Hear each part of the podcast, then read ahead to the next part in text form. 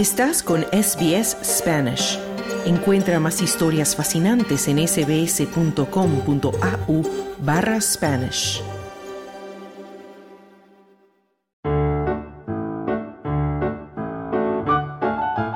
Y en fin de semana de SBS Audio ya llegamos al tiempo de las noticias positivas y ya se encuentra con nosotros en estudio Claudio Vázquez. Claudio, ¿cómo estás? Muy bien, Carlos. Bueno, Claudio, vamos a comenzar hablando de una embarcación que se ha estado buscando por muchos años y que al parecer ya han confirmado que la han encontrado y es la embarcación en la que llegó Cook a Australia. Así es, es un hallazgo bastante importante para Australia y justamente, tal como tú dices, científicos marítimos australianos han reafirmado su teoría de que un barco naufragado frente a las costas de Estados Unidos es justamente el Endeavour del capitán Cook que navegó por el Pacífico Sur.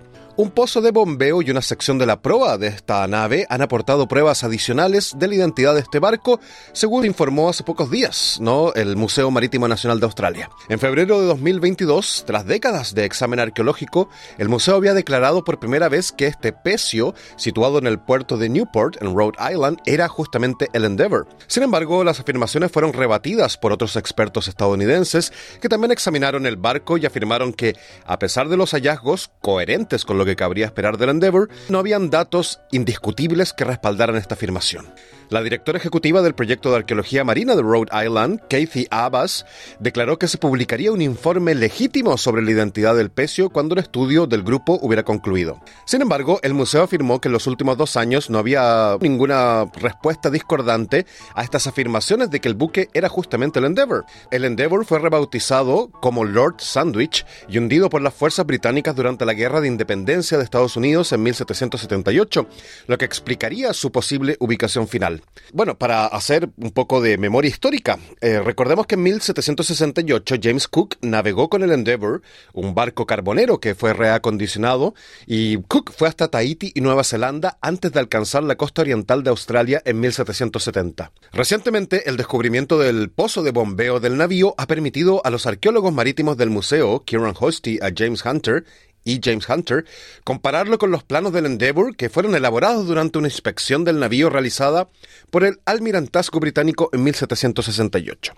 Según el museo, las posiciones del muñón del eje de la bomba y de los tabiques del pozo de bombeo que se conservan en el pecio coincidían perfectamente con las del documento de archivo, y tras comparar el lugar del naufragio con los planos históricos, los arqueólogos también pudieron predecir con exactitud la ubicación de la prueba del barco. Hay una característica que se llama escarpa, que digamos que escarpa significa un plano inclinado que forma la muralla de una fortificación, que está justamente en la madera de la quilla, permitió al equipo tomar nuevas medidas del pecio, lo que supuso otra coincidencia con los documentos históricos británicos. Así que según el museo, el diseño del escarpe, poco habitual en los barcos de la época, coincidía exactamente con la forma y el tamaño que mostraban los planos del Endeavour. Un estudio de 40 planos de barcos del siglo XVIII demostró que solo había un barco más que coincidía con el pecio de Rhode Island, este era llamado Marquis de Rockingham, construido en 1770 por el mismo astillero que fabricó el Endeavour. Así que con esto Carlos se estaría comprobando definitivamente que el hallazgo ¿no? de este importante barco ¿no? de James Cook, el Endeavour, obviamente es fundamental para conocer un poco más de la historia de Australia y su colonización. Vamos a ver si también está lleno también de algunos tesoros o riquezas adentro del mismo. Es posible. Y vamos ahora a enfocarnos en un tema totalmente opuesto. Vamos a hablar de conservación, vamos a hablar de especies en vía de extinción, pero una buena noticia de un, un rinoceronte que acaba de nacer en cautiverio.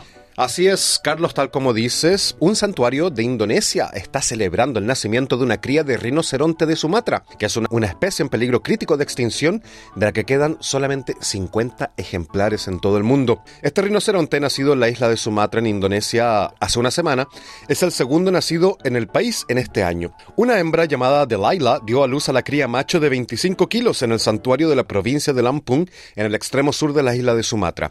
La cría todavía no tiene nombre y es el primer parto con éxito de Delilah.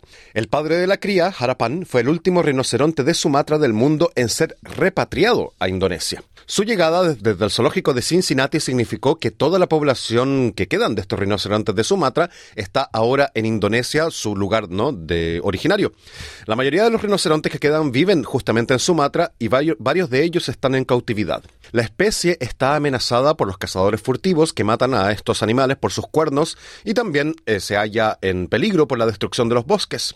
La ministra indonesia del Medio Ambiente y Bosques, Siti Nurbaya Bakar, declaró que el nacimiento de este rinoceronte subraya el compromiso del gobierno con la conservación de los animales. Te cuento un poco del rinoceronte de Sumatra. Esta es una especie de mamífero perisodáctilo de la familia de los rinoceróntidos, de la cual es su miembro viviente más pequeño y tiene solamente un peso de 600 a 800 kilos frente a casi las 3 toneladas que alcanza ordinariamente el rinoceronte blanco. O sea, es un rinocerontito, digamos, más pequeñito. En esta especie se da un buen número de características primitivas que la diferencian claramente de las otras cuatro especies de rinoceronte que existen, entre ellas la presencia de incisivos en dientes incisivos en los individuos adultos que luego emplean sus labios endurecidos para cortar la vegetación de la que se alimentan y también tienen una capa de pelo pardo rojizo que recubre su cuerpo.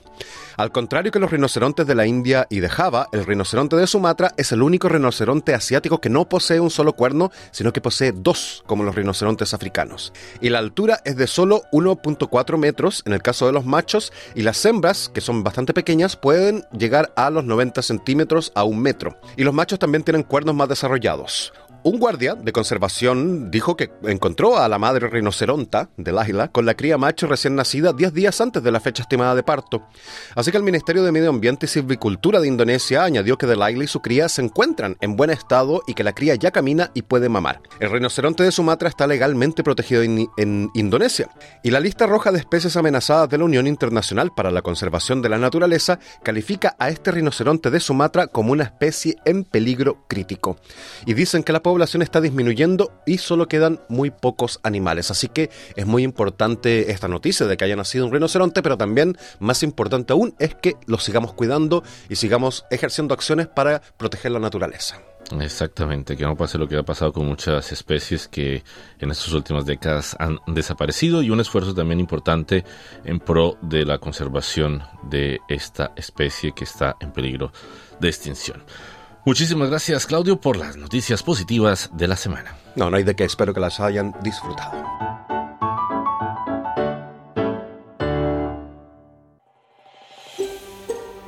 ¿Quieres escuchar más historias como esta? Descárgatelas en Apple Podcasts, Google Podcasts, Spotify o en tu plataforma de podcast favorita.